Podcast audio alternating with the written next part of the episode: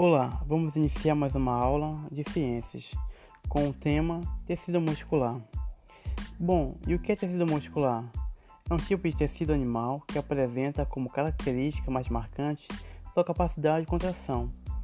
Esse tecido é essencial para o funcionamento do nosso corpo, sendo ele responsável por garantir, por exemplo, os nossos movimentos e o batimento do coração. Agora, algumas características do tecido muscular. O tecido muscular apresenta células com capacidade de contração, como já foi dito, sendo também chamadas de fibras musculares. Essas células ou fibras são alongadas e apresentam grande quantidade de filamentos de proteínas contráteis, como a quitina e miosina. Agora, um pouco da importância do tecido muscular. Devido à sua capacidade de contração, extensibilidade, elasticidade e excitabilidade, o tecido muscular desempenha um papel importante no nosso corpo. É devido à presença dele que conseguimos movimentar o nosso corpo, garantir o batimento cardíaco, permitir a movimentação de várias substâncias como o sangue e o alimento. Agora vamos ver como se classifica o tecido muscular.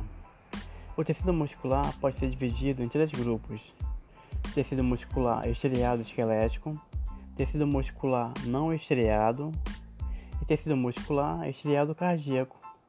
Falarei um pouco, um pouco mais sobre cada um desses tipos. Vamos começar pelo tecido muscular estriado esquelético.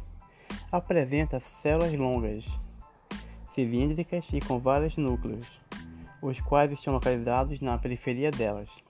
Como o nome sugere, esse tecido apresenta estriações, sendo elas transversais, seus feixes de células são longos e podem atingir de 30 cm, enquanto o seu diâmetro das fibras varia de 10 a 100 micrômetros. Agora, o tecido muscular estriado cardíaco. Este é localizado no coração e, assim como o anterior, apresenta estriações em suas células. Elas são alongadas e ramificadas, sendo essas ramificações unidas por estruturas denominadas discos intercalares. E agora o último tecido, o tecido muscular não estriado, ou liso, como também é conhecido.